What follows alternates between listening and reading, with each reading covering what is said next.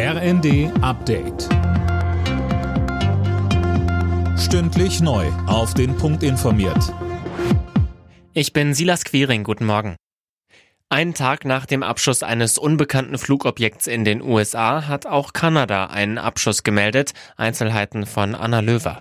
Laut Kanadas Premierminister Trudeau haben kanadische und US-Kampfjets gemeinsam das nicht identifizierte Objekt im Nordwesten des Landes abgeschossen. Die Trümmerteile sollen nun Aufschluss darüber geben, worum genau es sich bei dem Objekt handelt und woher es kommt. Erst am Freitag hatten die USA ein ähnliches Objekt im Norden Alaskas abgeschossen und vor einer Woche einen mutmaßlichen Spionageballon aus China. Ob es einen Zusammenhang gibt, ist unklar. Deutschland will Erdbebenopfern aus der Türkei und Syrien unbürokratisch die Einreise ermöglichen. Darauf haben sich das Bundesinnenministerium und das Auswärtige Amt geeinigt. Es geht um Erdbebenopfer mit Verwandten in Deutschland.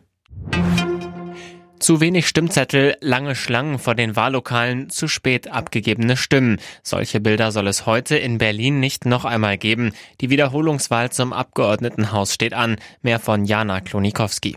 Wegen der teils chaotischen Zustände bei der Wahl im September 2021 hatte sie der Berliner Verfassungsgerichtshof für ungültig erklärt. Jetzt also die Wiederholung.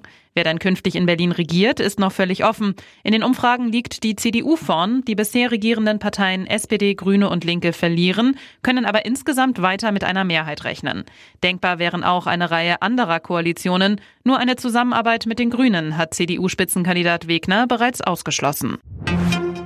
In der Fußball-Bundesliga hat Union Berlin zum fünften Mal in Folge RB Leipzig mit 2 zu 1 besiegt. Die Berliner bleiben damit Tabellenzweiter. Spitzenreiter Bayern schlug Bochum mit 3 zu 0. Der BVB gewann in Bremen mit 2 zu 0. Außerdem spielten Freiburg Stuttgart 2 zu 1, Mainz Augsburg 3 zu 1 und Hoffenheim Leverkusen 1 zu 3.